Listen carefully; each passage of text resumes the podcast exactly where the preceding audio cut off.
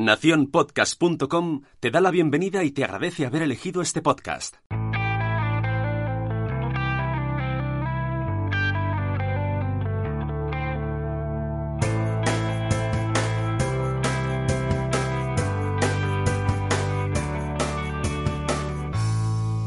Hola a todos y bienvenidos una vez más a este podcast donde hablamos de Montessori. Yo soy Cripatia y hoy en el episodio 50 vamos a terminar de escuchar a Lucía y a Marina en nuestra sección de la teoría y la práctica hablando sobre los periodos sensibles. Bienvenidos.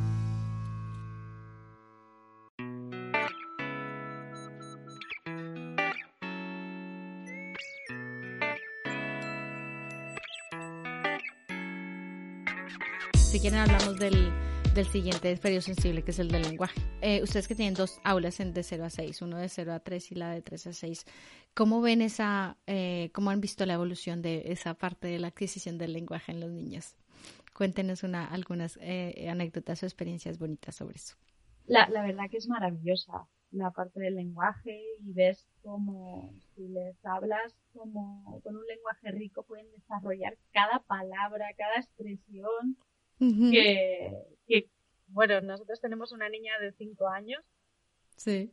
Que, que, tiene unas palabras y un vocabulario, la familia, la verdad que desde siempre le ha acompañado desde de esa riqueza, ¿no? Del vocabulario.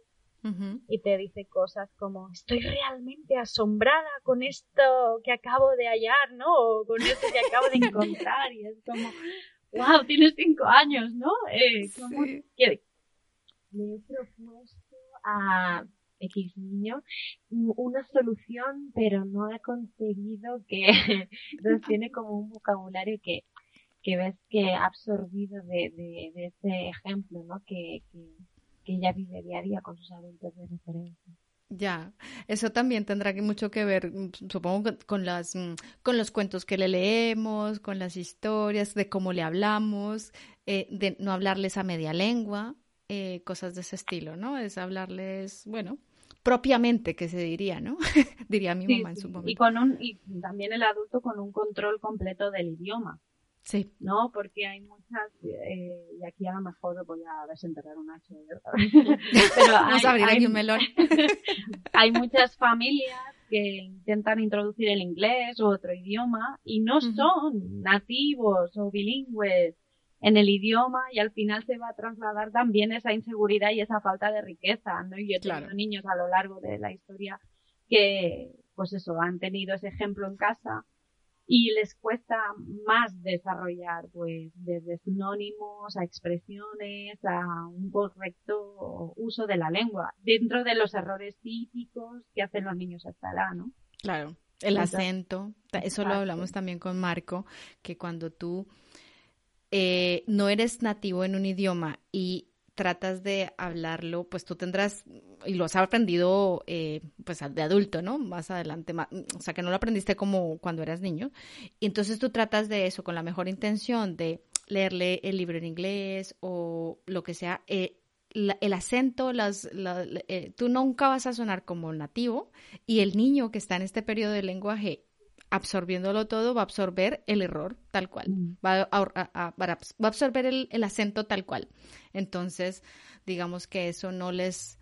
Mm, igual conocerá la palabra, pero jamás lo va a hablar correctamente ni específicamente como si lo como si fuera un, nativo. No importa que lo haya absorbido en la edad correcta que es de los mm. a, los seis años no eso lo, han visto ustedes allí en, la, en el aula también no sí sí mucho. Y también todo lo contrario no eh, hemos visto por ejemplo que con una nativa que se expresa de esa manera ha desarrollado pues en muy poco tiempo expresiones, frases, palabras y ya no solo eso, sino entender lo que se le está diciendo, ¿no?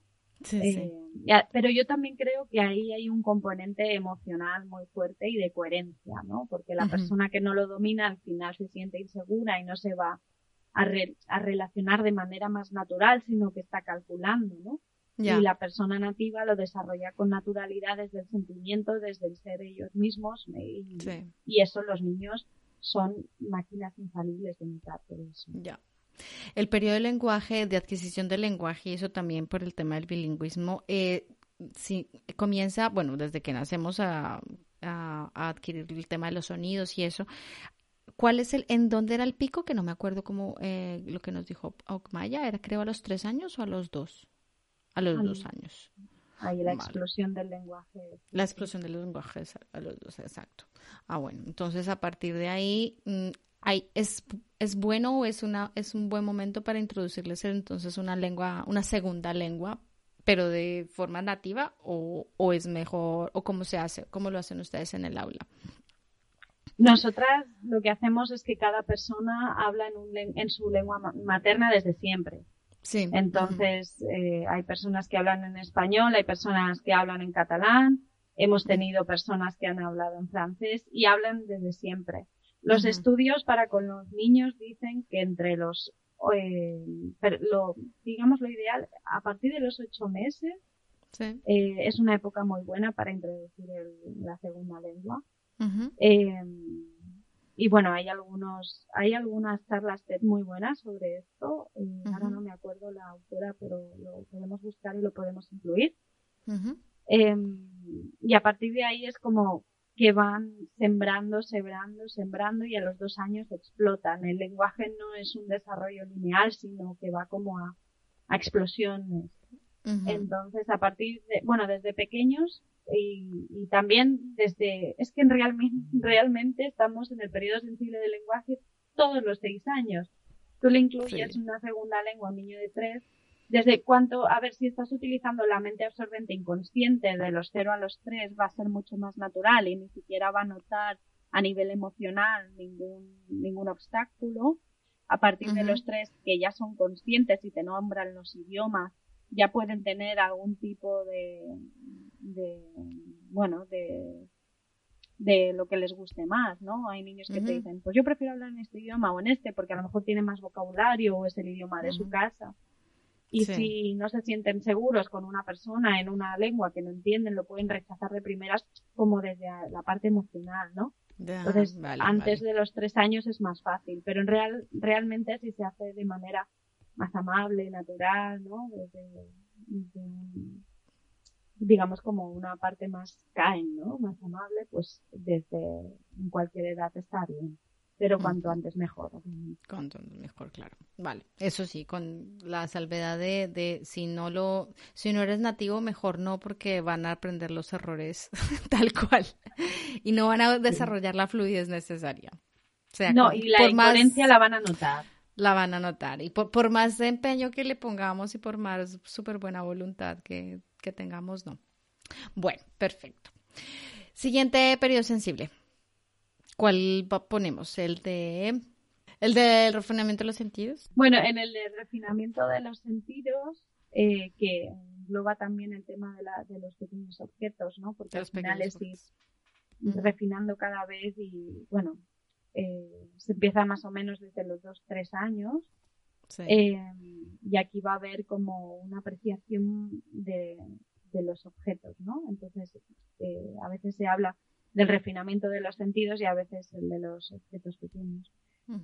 pero al final es ese, es esa discriminación, ¿no? Y de, lo que es grande, de lo que es pequeño, del interés por las diferencias y aquí es súper importante y quiero nombrar el trabajo de, la, de Rebecca White porque era una niña Montessori, bueno, que fundó una escuela en Ecuador y ella estuvo muchos años con el método Montessori y luego pues fue añadiendo cosas de su cosecha propia y de otros autores. Pero hablaba de que para que el niño tuviera exactamente eso y ese interés por la diferencia entre los objetos, es muy importante que tenga muchas experiencias a nivel sensorial ricas de los 0 a los 3, que tenga contacto con el agua, con la tierra, y nosotras en la clase lo hemos visto que, que si no han tenido esa experiencia la van a, la van a, primero la tienen que, satisfacer, ¿no? Y se van a interesar antes por el agua y la tierra que por ordenar la escalera marrón o por eh, utilizar las barras rojas, ¿no? Que es para grande, para largo y corto. Necesitan primero esa exploración.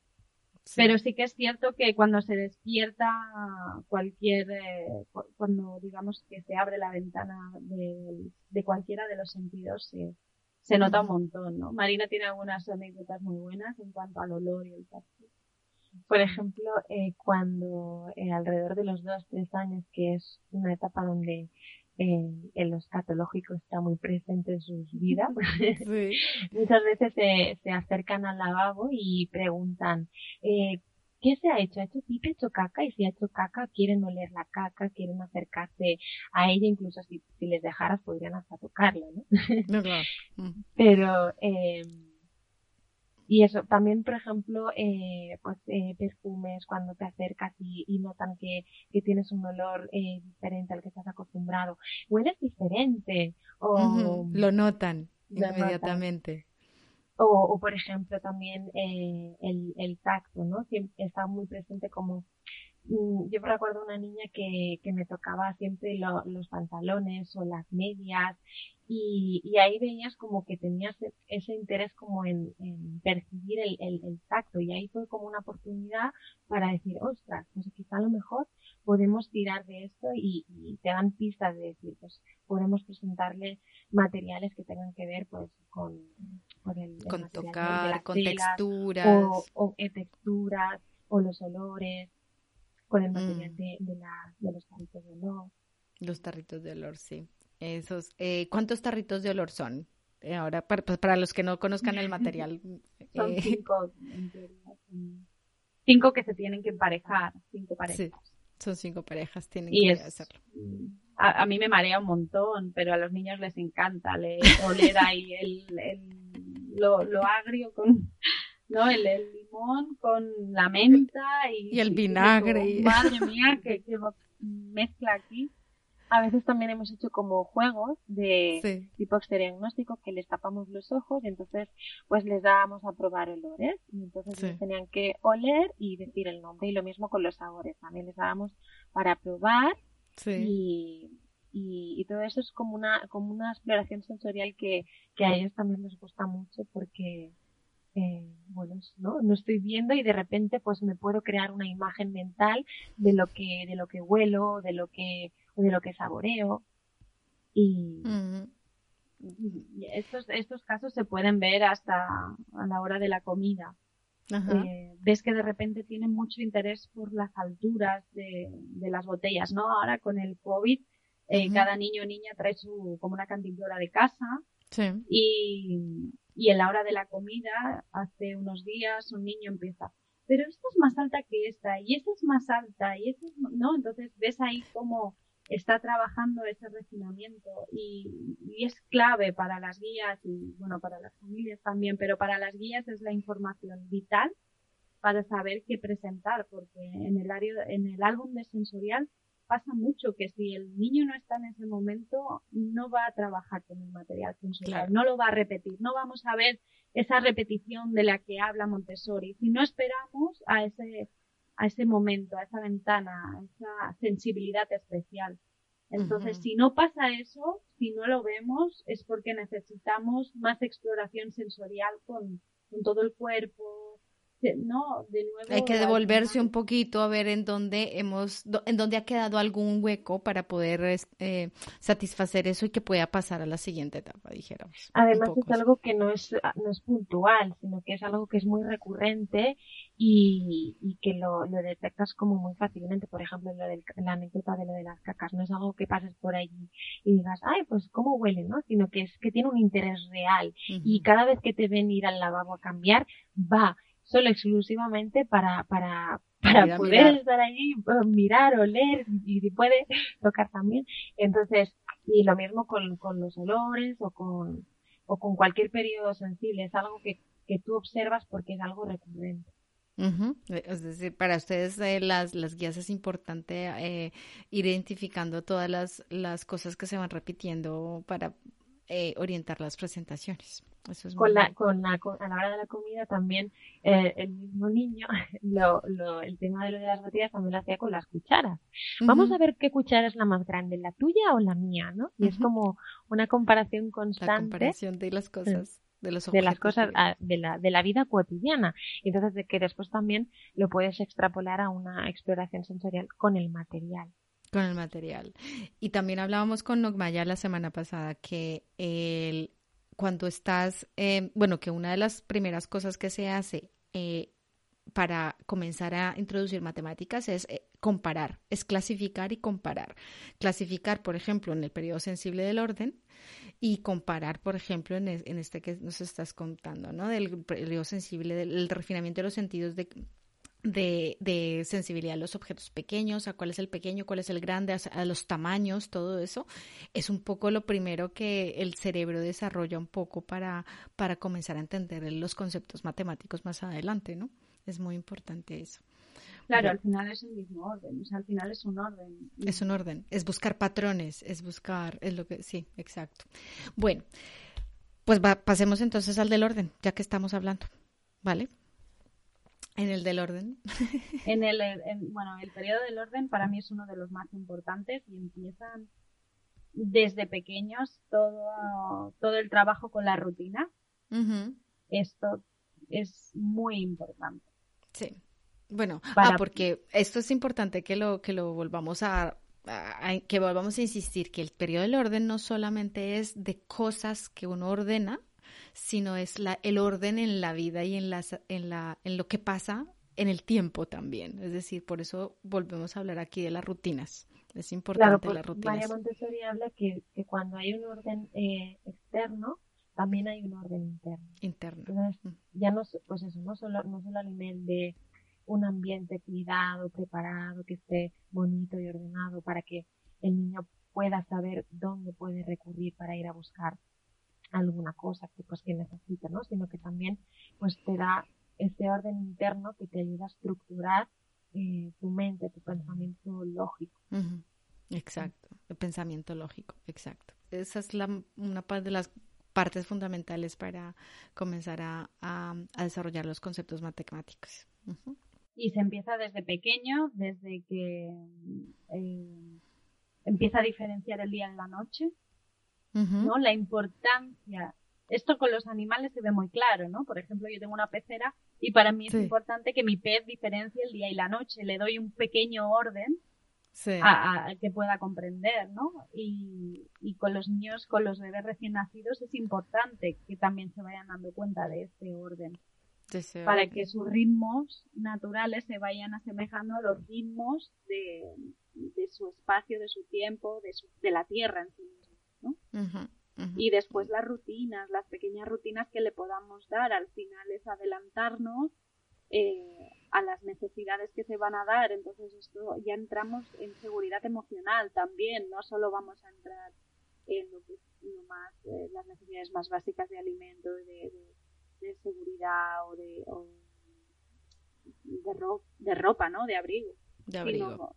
A nivel emocional, la seguridad, del apego, es que está muy unido con el con, con este periodo del orden, ¿no? Sí. Eh, y luego se va a acentuar hacia los dos años muy fuerte y gran parte de las rabietas que tienen los niños es debido a esto. Mm, es la, la frustración. La frustración de que las cosas no sean en el orden que deben ser. Y a veces las familias te dicen, no, es que este niño tiene trastorno obsesivo compulsivo. Porque, claro, nosotras hemos visto niños que han hecho el puzzle, un puzzle, por ejemplo, un encajable, el tipo de encajable, ¿no? De cuatro o cinco piezas, los desarman en el mismo orden que lo arman. Sí. sí, pero eso no quiere decir que tengan TOC.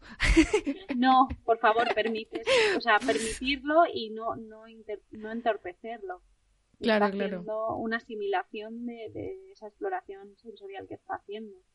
Sí, sí, o el tema de, cosas tan sencillas que tenemos en casa, ¿no? Como por ejemplo una papelera. Sí, nosotros tenemos una anécdota que además nos, nos hacía mucha gracia a la hora de... Nosotros tenemos la papelera ubicada en un sitio específico del ambiente. Sí. Pero para la hora de comer, pues el tema de para recoger los platos y los cubiertos, pues nos es más fácil ubicarla en otra parte. Entonces, cuando los niños van a recoger su plato, eh, van hacia el lugar inicial de donde está la papelera y entonces se dan cuenta que, ay, pues por aquí no, era, ¿no? Y, retroceden y, ¿dónde está? Está aquí. Entonces tenemos como que recordarle, eh, para la hora de comer ubicamos en la papelera en otro lugar. Claro, la importancia de, anticiparse a los cambios, ¿no? si, hay va, si va a haber un cambio de la rutina o del orden, hay que anticiparse y decírselo porque luego viene la rabieta.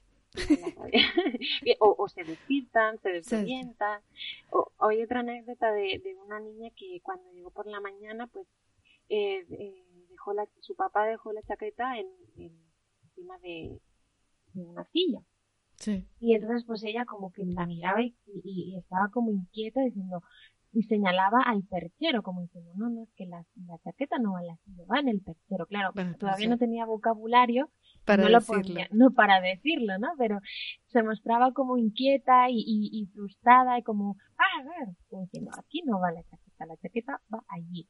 Va en el otro lado, claro, porque ese es el orden que ella ya sabe. Hay una cosa que va en un lugar y cuando no va en el lugar, eh, nos descontrolamos. Es la, la, seguridad que le da el orden a los niños, ¿no? O por ejemplo, eh, con los cuentos. No sé si, si, te ha pasado alguna vez con tu peque, pero cuando les cuentas un cuento tiene que ser de la manera exacta, eh, en el orden exacto y con las palabras exactas. ¿no? el otro día, por ejemplo, yo estaba contando a la hora de, de a, dormir, pues les contamos un, un, cuento y cada día es, es una Lucía o yo. Lucía lo cuenta de una manera y yo lo cuento de otra. y además es un plus, ¿no? Entonces yo mm, me parece que, bueno, dijo una palabra que, que no era, que no tocaba, que no, que eso no es, que iba antes, que, o primero va lo otro, ¿no? Entonces como, y un niño hasta se puso a llorar como diciendo, es que no te enteras, María. No puede ser que, me estés contando el que me estés haciendo esto. por el principio, claro, que yo no tengo en cuenta, también sumándole un poco el plus de que, bueno, pues era la hora de, del descanso, también pues tenía esa necesidad de, de, dormir, ¿no? Pero si tú no entiendes o no comprendes eh, eh, pues esa necesidad de que es verdad, es que ellos no necesitan ay, el niño caprichoso, pues yo pues lo cuento así y ya está, ¿no? Pues, mm. pues no, pues, pues es verdad, quizá me he olvidado o yo me uso otra versión, luego lo podemos, eh, me lo puedes explicar tú y a ver si cositas así, intentar pues eh, atender esa, a esa emoción que, que está teniendo teniendo en cuenta y validándolo, porque al final es eso, no es una rabieta de capricho, sino que... Es que es validar lo que está sintiendo, entendiendo que es lo que le está pasando. Sí. Mira, esa sí, a mí también me ha pasado que yo cambio... Hay cuentos que, sobre todo un cuento que a mí nunca me ha gustado y, y ah, lo compré pensando que era un libro bonito para contar, ¿no? Y mm, no voy a decir el nombre por obvias razones, porque es un libro muy famoso. Y todo el, yo creo que en todas las casas de este país está. Es de una autora muy famosa. Y entonces, cuando, como cuenta las cosas, bueno, yo la, la primera vez lo leí y yo dije, ay, no, a mí esto no, esto como, como dice las cosas aquí, esto no. Como le dice la niña al, al otro personaje, esto me parece súper irrespetuoso. Entonces, la siguiente vez que lo, lo o, mejor dicho, de ahí en adelante, pues ya se lo contaba arreglándole un poquito las frases para que no sonaran tan feas, ¿no? Como tan irrespetuosas. Pero claro, no siempre me acordaba exactamente de las palabras que había, que había utilizado. Y claro, esto era, era un drama, esto era un drama y un drama a la hora de dormir es lo que menos necesitas, porque, porque no, era total, dejamos de leer el bendito cuento porque no, no, cambiamos. Simplemente se, lo puse allá en el lado más escondido de la biblioteca donde eh, no lo volvimos a ver porque es que era un drama total leerlo. Entonces dije, no, esto no se puede hacer. Ahora que estamos leyendo eh, Harry Potter, que llevamos por el séptimo libro, que llevamos un año desde que comenzamos confinamiento, comenzamos a leer el primero, ¿no? Entonces hemos ido leyéndolo. Y, mm, y entonces yo tengo la versión española, o bueno, como la tenemos en el, en el Kindle, este, que, es eh, ilimitado, ¿no? Entonces está la, la traducción a la versión española. Y a veces yo voy leyendo y, y, claro, yo como soy colombiana, yo no utilizo el vos, el, el vosotros y el no sé qué. Entonces, a veces se me salen las, las, el equivalente. Eh, porque yo misma, yo, a mí me, me cuesta leerlo así, eh, porque yo ya me leí los libros, pero yo me los leí en versión del otro lado, ¿no? Entonces, como que me, pero bueno, él ya sabe, entonces yo le tengo que explicar, pues acá lo que dice es esto, pero yo lo diría, o como lo decimos allí, es esto. Entonces, luego me he dado cuenta que él, eh, eso le ha ayudado a enriquecer también el, vocabulario un montón. O cuando yo encuentro una palabra que la leo y yo asumo que de pronto él no la sabe, entonces yo le digo, esto quiere decir tal cosa, o el sinónimo, le digo algún sinónimo, ¿no? Eso también eh, e, está bien, él está, le ha, le ha ayudado bastante al, al tema de vocabulario, pero claro, luego eh, si lo volvemos a leer porque hay que devolverse o lo que sea, y ya no me acordé cuál era el, el asunto, pues, bueno, ahora, ahora menos porque ya está más grande, pero claro, de pequeño esto cambiar una palabra en un cuento era horroroso. Sí, y además que lo utilizan también para, para estudiar gramática, bueno, y sobre todo ortografía. Sí, ¿no? Es como, claro, nosotras en la puerta pones plugas y esplugas se escribe esplugues con G-U-E-S. Y entonces dicen, eh, esplugas se escribe con U pero no suena y es como o, se escribe con E, pero se suena A, y, se ríen porque es como faltar a la norma, al orden, ¿no? que tú le el orden no es así, pero... pero bueno, es, es lo, salta ¿no? Sí, o ¿por qué hamster empieza por H y no suena, no? Eh, y tú me has dicho que el H no suena. La que el H es muda. Claro, entonces, eh, pues están ahí como, como rompiendo su orden y a la vez aprendiendo ortografía. Estás súper atentos a ese detalle. Bueno, ¿cuál nos falta? Eh, tenemos el del lenguaje, el del movimiento, ¿no? Eh, ¿Cuál nos ha faltado? Yo creo que ya los hemos cubierto todos, ¿no? Bueno, chicas, entonces ya que hablamos de todos los eh, los ejemplitos de, de, en el aula, lo que pasa en, el aula con los periodos sensibles. ¿Qué quieren decir a los papás para que eh, de forma práctica, eh, de los que tienen todavía niños en esta edad, em, les sirva un poco para, primero para que no se estresen demasiado y segundo para que sean, sean un apoyo y un acompañamiento para los niños en ese momento? Pues sobre todo que lo tomen como parte del proceso. Es decir, cuando una persona empieza a tocar un instrumento, es como les permitimos el error, ¿no? Oye, el niño está aprendiendo a tocar el violín y que chirríe el violín todo lo que quiera, pero cuando son otros procesos que a veces entorpecen como nuestro día a día o nuestra vida actual tan rápida, ¿no? Eh, pues ahí ya es más difícil porque ya estás tocando cosas de tu día a día, pero por lo menos permitámosles esos momentos de, de, ser ellos mismos, porque forman parte de su proceso natural, no es algo diferente, no es algo, no es nada que, no, no es que tu hijo sea caprichoso, eh, si los niños deciden tomar sus cosas de la misma manera, ¿no? Sobre todo con el periodo sensible del orden es como que nos chirrían muchas cosas porque nos pensamos que les pasa algo, pero al final, eh, o que están como, no, es que nos están tomando el pelo, ¿no? Entonces, sobre todo, de les demos ese espacio, pensemos que no es algo como que van en contra nuestra, sino que, que realmente eh, están en ese proceso y, les acompañemos y les pongamos límites de manera respetuosa cuando ya la situación no llegue a ningún lado, ¿no? Pero tener como esa paciencia al proceso, al aprendizaje y intentar no, no ser obstáculo. No restarle importancia a lo que, a lo que están viendo. Y... No restarle importancia. Es validar un poco lo, que lo que ellos están viviendo.